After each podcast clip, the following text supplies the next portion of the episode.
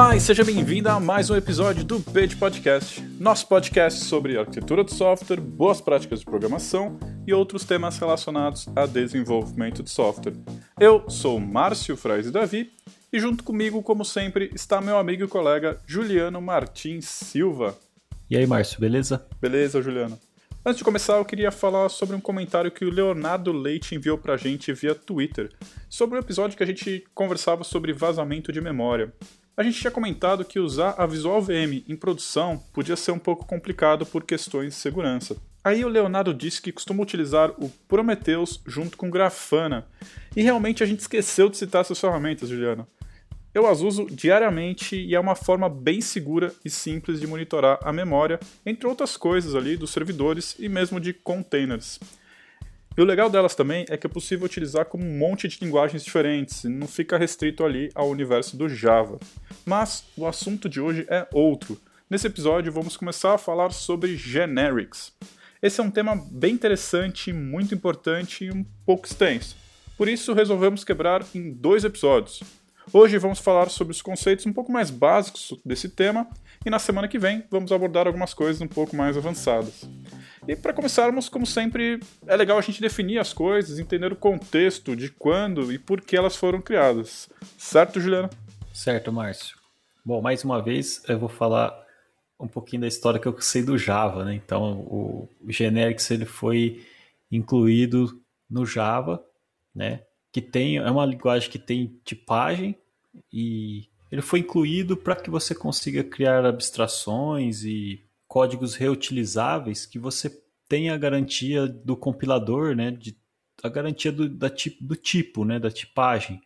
Antes de ser incluído esse generics no Java, quando você usava alguns tipos que de certa forma eram genéricos, né, só que não tinham essa característica, usando aquele código você tinha que tomar alguns cuidados para não cair com erros de cast, eu tenho uma lista que essa lista recebia, basicamente, ela recebia qualquer tipo de objeto. Então, você como cliente tinha que ficar lidando com esse tipo de situação, né? O que, que tem lá dentro daquela lista? Eu espero que tenha um, alguma coisa, né, um objeto do tipo, sei lá, integer. Mas não necessariamente não teve nada que garantiu aquilo em tempo de, de compilação que realmente no código não tinha um outro tipo de objeto sendo incluído naquela lista. Então, essa ideia por trás do generics, ela veio justamente para dar uma segurança, né? Acho que naquele código ali que está desenvolvendo e que é reutilizável. E é uma coisa que a gente vai discutir aí no decorrer do episódio, que é, bem, é um pouco diferente de você usar as próprias ferramentas de é, que a gente tem para criar é, é, abstrações que recebem, né, assim, que que tenha uma característica meio genérica que é usando as próprias coisas do, do, da orientação objeto, como interfaces, classes abstratas e a própria herança, polimorfismo, né? Então, é, a inclusão desse do generics numa linguagem, nas linguagens orientadas a objetos, tem outras linguagens que tem, né? Eu estou falando do Java foi incluído porque eu não sei, o C Sharp, por exemplo, uma linguagem mais nova, eu não sei se ele já nasceu com esse tipo de com essa feature, né? Então, falo do Java porque eu sei que não tinha antes e eu, eu sei qual era o problema que existia quando você ia lidar com as próprias coisas que a linguagem te dá, né? Então, tipo um list, um, um hash map, alguma coisa. A, a, as próprias estruturas de dados que tem na linguagem, a gente, para usar elas, a gente tinha que ter alguns, alguns cuidados, né? Então, o Generics eles, ele veio para que a gente tivesse essa garantia e também essa facilidade de lidar com o dado que está ali dentro. Ah, Juliano, eu na faculdade, eu não lembro se era Java 1.3 ou 1.4, mas com certeza era antes do Java 1.5, que foi a versão do Java que incluiu generics. Então, quando eu comecei a aprender Java lá em 2002, 2003, a gente ainda não tinha o conceito de generics e acontecia exatamente esse problema que você citou. Quando eu incluía um objeto na coleção, automaticamente a VM ali convertia ele para um object e armazenava ele como sendo um object. E aí quando eu removia ele da collection, ele voltava para mim como sendo um object. E aí eu tinha que fazer o cast para a classe que eu queria trabalhar ali, né?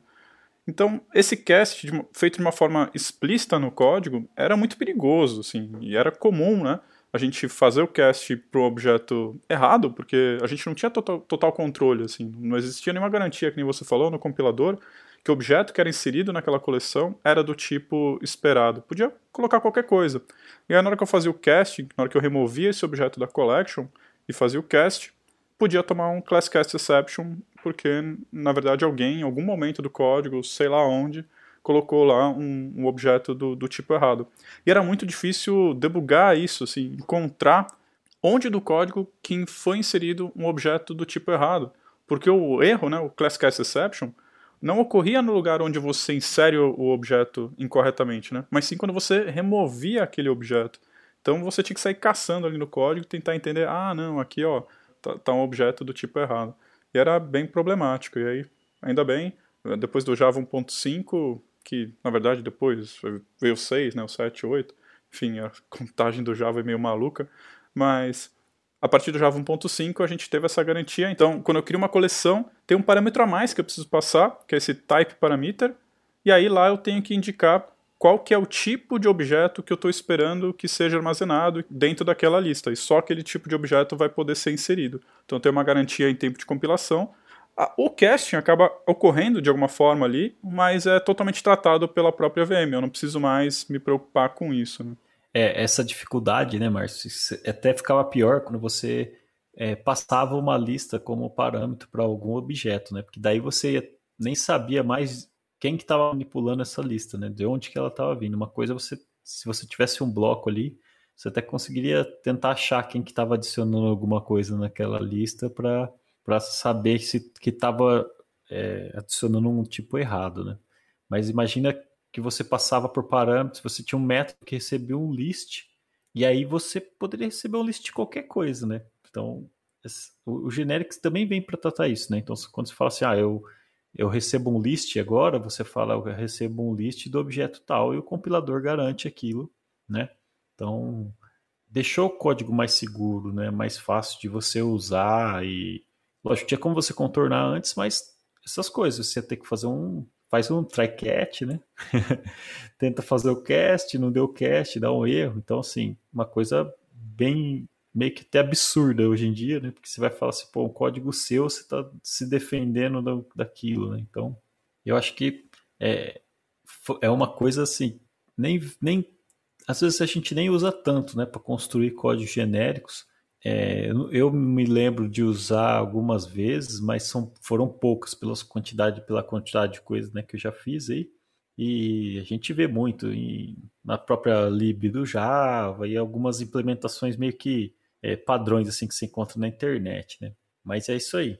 Bom, Juliana, a gente já falou um pouquinho aí sobre a motivação. Claro, a gente só falou bem o básico do básico ali de generics, tem muito mais coisa. A gente falou, focou bastante aí em coleções, porque realmente essa é uma parte bem importante do, do generics, principalmente para quem é mais iniciante. Mas a gente pode utilizar generics para várias coisas aí de códigos reutilizáveis e tal. Mas assim, a gente já tem uma uma motivação inicial ali para as linguagens fortemente tipadas, você citou Java, C Sharp, outras linguagens que também têm generics são Swift, Dart e outras linguagens aí orientadas a objetos com tipagem forte também vão fazer uso de generics justamente para você conseguir fazer códigos mais seguros ali e conseguir pegar os erros mais em tempo de compilação. Mas acho que a gente podia ir um pouco mais para a definição, assim, o, o que é um generic exatamente, assim, como é que você cria a gente sabe, né? Existem classes genéricas, interfaces genéricas e métodos genéricos. Então acho que a gente vai ter que falar um pouquinho sobre esses três aí. Quando a gente está falando de classes genéricas, interfaces genéricas, é, o código é mais ou menos parecido ali. Costumam chamar isso de generic types. Mas você quer explicar um pouquinho assim como é que é na prática assim, um, sei lá, uma lista que utiliza generics ou uma classe qualquer que utiliza generics ou uma interface, como é que funciona isso? A gente vai falar muito de Java aqui, né? não tem jeito. Mas, assim, outras uhum. linguagens é muito, muito parecido também, né? É, basicamente, quando você vai é, criar uma classe genérica, ou um método, né? Uma interface, que seja, você tem um lugar específico em cada linguagem, né? O Java e o C Sharp, eles são bem parecidos, assim, você põe entre menor e maior, e aí você fala que aquela classe tem um tipo T, né? Um tipo qualquer. Não necessariamente precisa ser T, né? Mas assim, você coloca um tipo T. E aí você faz a programação, né? Se você programa os métodos, se for o caso, né? Então, se for uma interface, você não tem nem programação, mas assim, o list. Se você abrir a, o list do Java, a implementação do list do Java, você vai ter lá um list T ou list E, né? que é a definição. Então, assim, eu estou defini definindo uma classe list com um parâmetro E, e aí você vai perceber que o método add, né, para você adicionar o elemento da lista, ele vai receber um E alguma coisa, que é o tipo genérico. Então, assim, é, seria como se você pegasse ali um, aquele código e fizesse um control, control find ali, né, um, e, e, substituísse tudo que tem aquele E pelo tipo, o tipo que você está declarando na hora que você está criando aquela lista. Então, quando você vai fazer um. É, o list, então o exemplo do list, o list é uma interface, né? E aí você, quando você vai implementar essa interface, você também tem que ou manter aquilo genérico ou dar um tipo para aquilo, né? Então, assim, temos é, implementações de list. Então, por exemplo, a array list no Java, ele ainda é uma classe genérica. Então, ele ainda tem esse parâmetro, né? Esse type parameter aí, e você coloca. Então, quando você vai, você é como se você criasse aquela classe de novo, passando algum new array list string.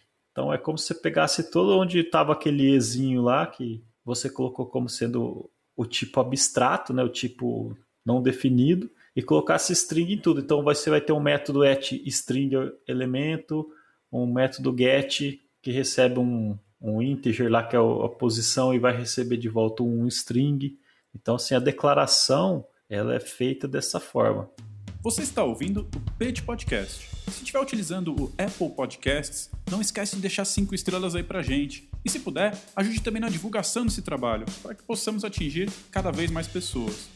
E a gente curte muito ouvir vocês. Nossos contatos no Twitter estão aqui na descrição desse episódio. Bora trocar uma ideia lá?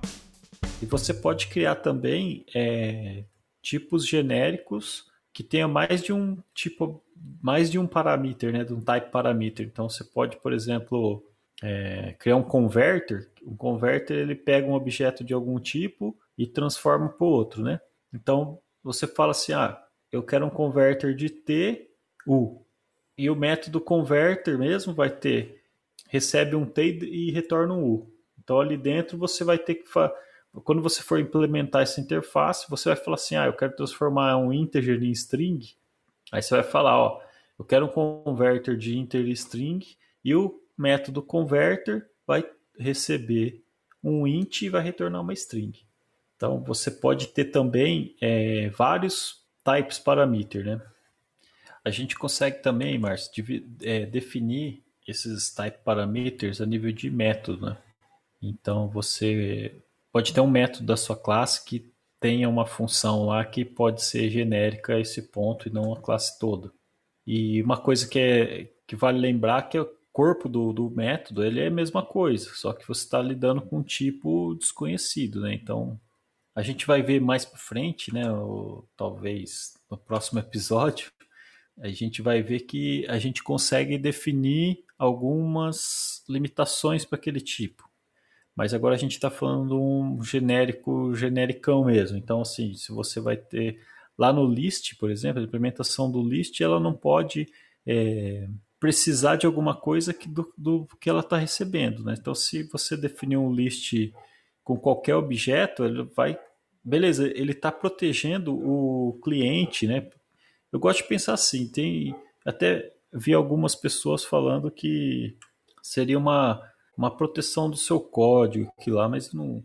Eu acho que quando você pensa no cliente do list, é que você tá faz sentido ele ser genérico, porque para ele tanto faz, né? O list ele guarda ali um, um objeto, né? Um, e ele conta quantos objetos ele tem, ele pode reordenar, ele pode renomear, pode fazer algumas coisas dentro do list, mas para ele tanto faz, né? Que, que, que tem ali dentro. Então é, quando você define um list, um list string, você está você tá falando para o cliente daquela lista, né, para quem está usando aquele objeto, aquela estrutura, que ele pode usar aquilo de forma confiável para uma string, entendeu?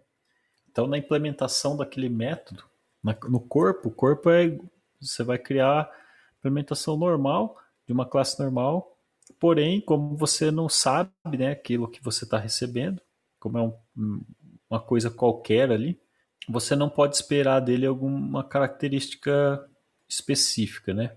A gente vai é, depois discutir isso melhor mais para frente, né? Como eu falei, mas sim por hora, falando, por exemplo, do list, você não uma implementação muito comum que eu vejo assim que vários lugares, vários frameworks, várias usam é tipo um CRUD, né? Aquela uma abstração do banco de dados, né? Usando JPA ou JDBC, geralmente usa generics, porque você tem uma classe lá que vai fazer um, sei lá, no caso do, do JPA você tem um Entity Manager, que o Entity Manager ele não interessa muito o que tem ali, né? Ele vai, vai ter um método save que vai receber uma classe. Mas para quem está usando, é legal ele saber que quando ele faz um list all, por exemplo, ele vai receber uma lista tipada daquilo que ele criou, né? Então, sei lá, uma persistência de animal, ele sabe que ele vai receber uma lista de animal. E quando ele for salvar, ele vai salvar o animal. E para aquele corpo de método, não faz diferença o que tem ali dentro. Né? É isso aí, Juliano. E no passado, assim, quando veio o Generics, eu achava um pouco estranho, porque tem aquelas letras, e é um negócio. Começa um nível de abstração maior ali. E eu, particularmente, no primeiro momento, falei, nossa, o que está acontecendo aqui?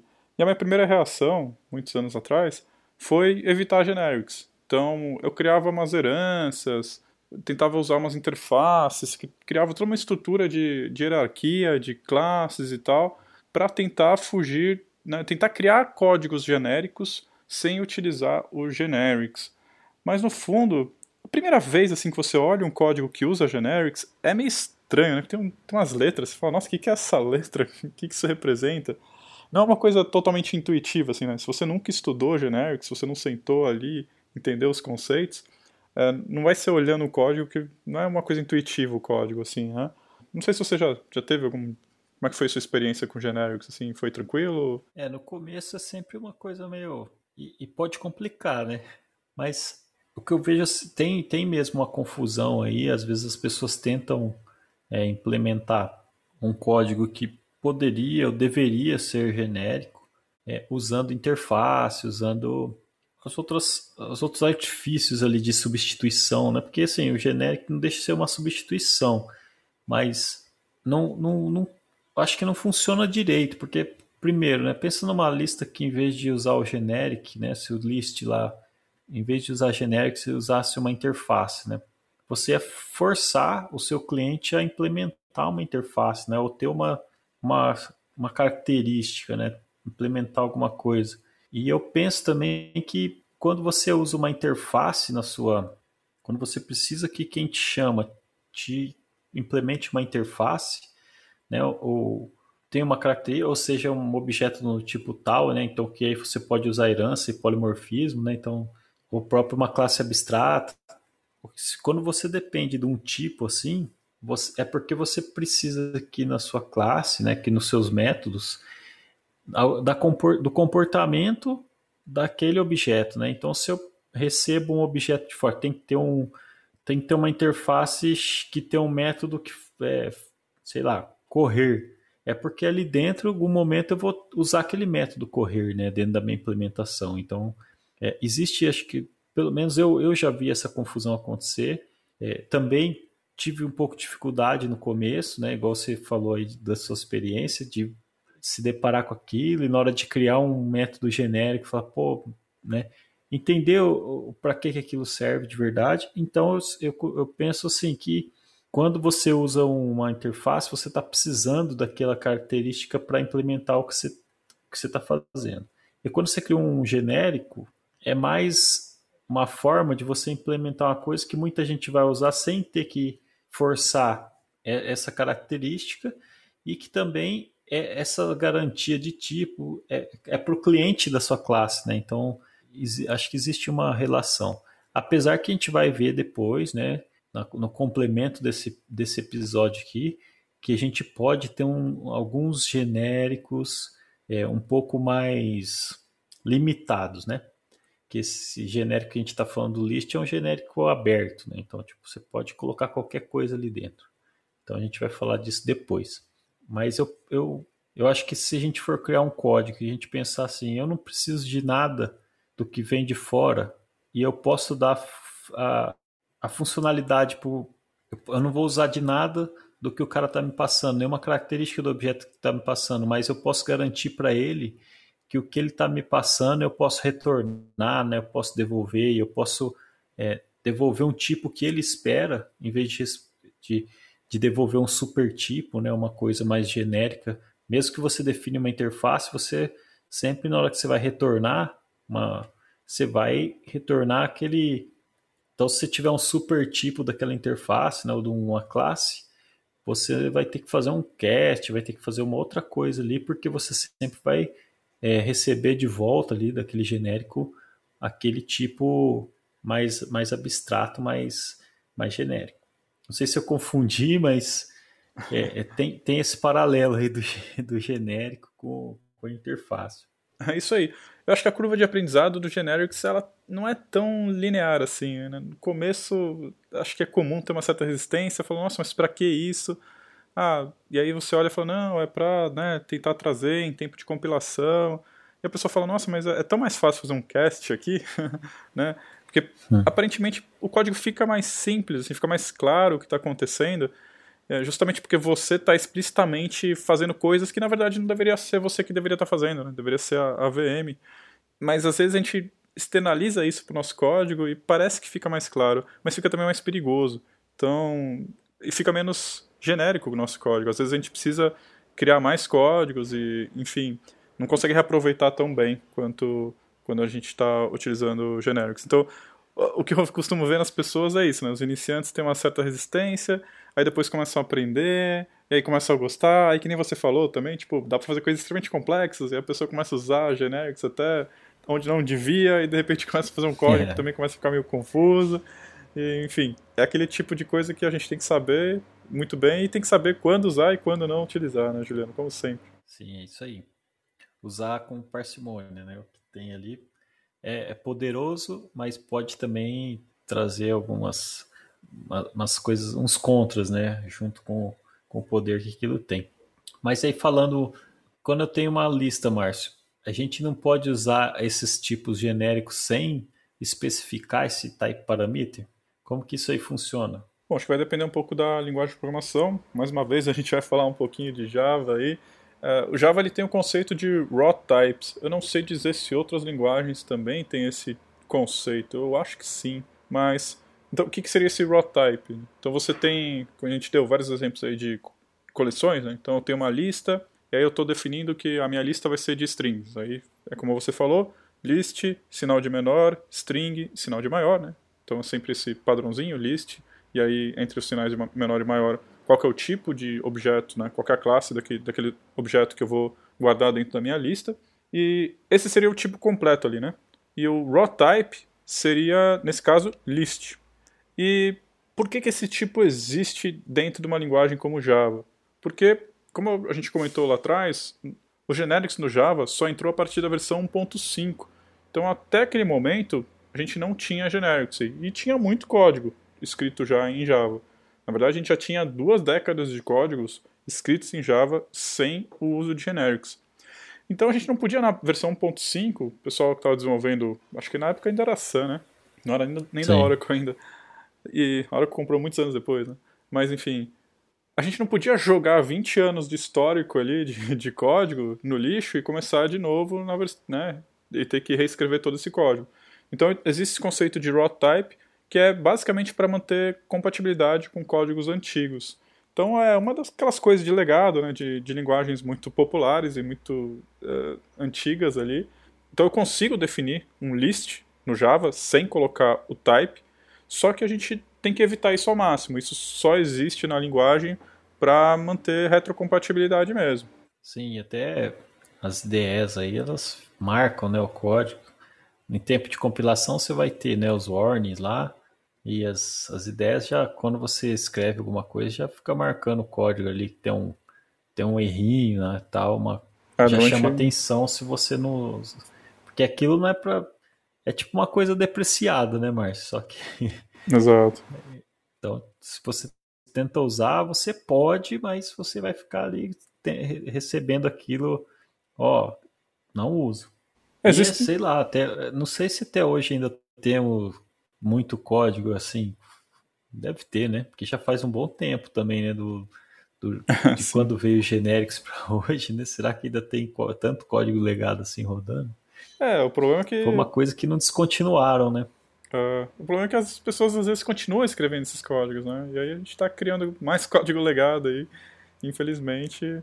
Não sei, eu não sei nem te dizer por que, que a gente deixa compilar esse tipo de código, né? Mas enfim. Poderia talvez ter uma flag ali, né? Na, no compilador. Nem sei se tem alguma coisa desse tipo. Mas existem situações, Juliano, Sim. que a gente precisa desses raw types no, no Java. O que, que acontece?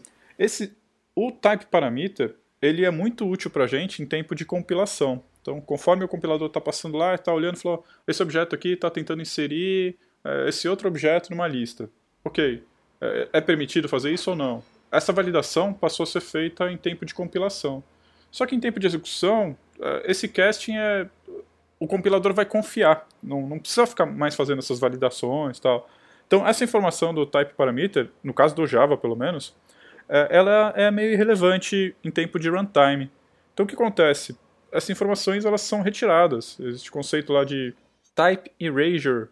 Então, todas as informações relativas a generics são usadas só em tempo de compilação e depois são descartadas. Elas não estão presentes ali em tempo de runtime. Só que às vezes a gente precisa fazer algumas validações ali em runtime, né? não sei se é uma boa prática, se não é, não sei, mas existem situações onde talvez seja meio inevitável, assim. Então, por exemplo, aqueles casos de instance off. Então, se eu precisar fazer uma instance off de alguma coisa, vai ser um list, vai ser um raw type. Não, eu não vou ter informação lá do type parameter, né? Então, existem situações onde a gente precisa utilizar o raw type. Existem algumas outras situações ali no Java, mas enfim, quando a gente está escrevendo o código mesmo, em geral a gente vai estar tá ali escrevendo com o type parameter e que nem você falou, se você não colocar a sua IDE, vai ficar um amarelinho ali, vai ficar te avisando, ó, né, isso aqui está errado e a gente tem que tentar ao máximo tentar é, resolver essa situação, né, e entender o que está acontecendo ali e criar objetos ali com um tipo mais bem definido para evitar justamente os erros em runtime. É isso aí, Márcio. Se você usar um raw type aí no seu código novo, você vai acabar tendo que lidar com as coisas ruins que o compilador já te dá de, de presente, né? Então, o próprio livro lá do Effective Java, ele fala que é para não usar mais raw types em lugar nenhum e até os warnings que a gente recebe da, da JVM aí, do, do compilador do Java, a gente já, já, já é um indicativo que, não, que é uma má prática, né? Então acho que, inclusive as ferramentas aí de análise estática de código, quem gosta de usar, quem usa, vai ter, vai ter que lidar com os probleminhas lá, né? É isso aí, Juliano. Os genéricos estão aí, desde a versão 1.5 do Java e nessas outras linguagens que a gente citou. Algumas dessas linguagens é meio opcional, então quem trabalha, por exemplo, com Flutter ali no Dart, você pode trabalhar com generics ou não. Eu recomendo muito que você estude generics se você estiver nessa situação e use o generics ao invés de deixar tudo meio dinâmico ali, que nem a linguagem permite. Já trabalhei das duas formas e é muito melhor trabalhar com generics justamente porque você consegue antecipar as suas falhas ali, né? As falhas do, do seu código. Bom, a conversa está muito legal e a gente vai continuar ela na semana que vem, mas hoje nosso tempo já está acabando. Juliano, você tem alguma última coisa que você quer comentar aí? Bom, é isso aí, Márcio. A gente tem bastante coisa para falar ainda no próximo episódio, né? E a gente acaba falando bastante do Java, mas tem outros, outras linguagens, né? Que usam isso e tem coisas interessantes e diferentes, né? Por exemplo, o TypeScript, você tem lá o Generics, que é uma, uma linguagem tipada também, apesar de ser superset do JavaScript, ele veio justamente para isso, né? Para dar uma essa garantia dos tipos aí para o JavaScript. E só que ele pode fazer algumas coisas, tipo um genérico que pode ser string ou integer, né? Ele tem um, é um pouco mais dinâmico do que o Java, né? Mas ele é um pouco, ele tem ainda a característica dinâmica lá do JavaScript, então assim tem as particularidades dele. Então acho que quem quer se aprofundar aí e ver as diferenças, acho que é uma, uma linguagem também legal. E tem outras coisas, né? Tipo linguagem programação funcional, como Haskell, que aí já é outra, outro nível, né? Então, mas é isso aí. Valeu, Márcio. É isso aí, Juliano. Tem várias formas de resolver esse mesmo problema, né? Então, linguagens como Ruby vão tentar fazer uma coisa ali mais dinâmica, duck typing, e aí vão resolver ali no tempo de execução mesmo. E o que é melhor, o que é pior, é difícil julgar assim, né? Na programação funcional vai ter outras formas de você criar códigos genéricos.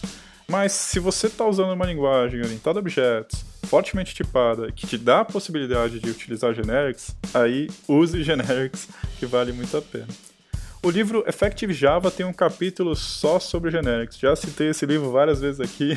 Quem programa com Java, dá uma olhada lá, é bem legal esse capítulo. E é isso aí, pessoal. Muito obrigado por ouvir esse episódio até o fim. Se você tiver alguma dúvida sobre esse tema, envie aí pra gente. Você pode enviar um e-mail direto para mim em marcio@segunda.tech ou pode conversar com a gente lá no Twitter. Nossos contatos do Twitter, LinkedIn e e-mail estão aqui na descrição.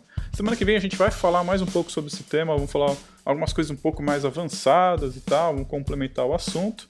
Então, por hoje é só e até o próximo episódio.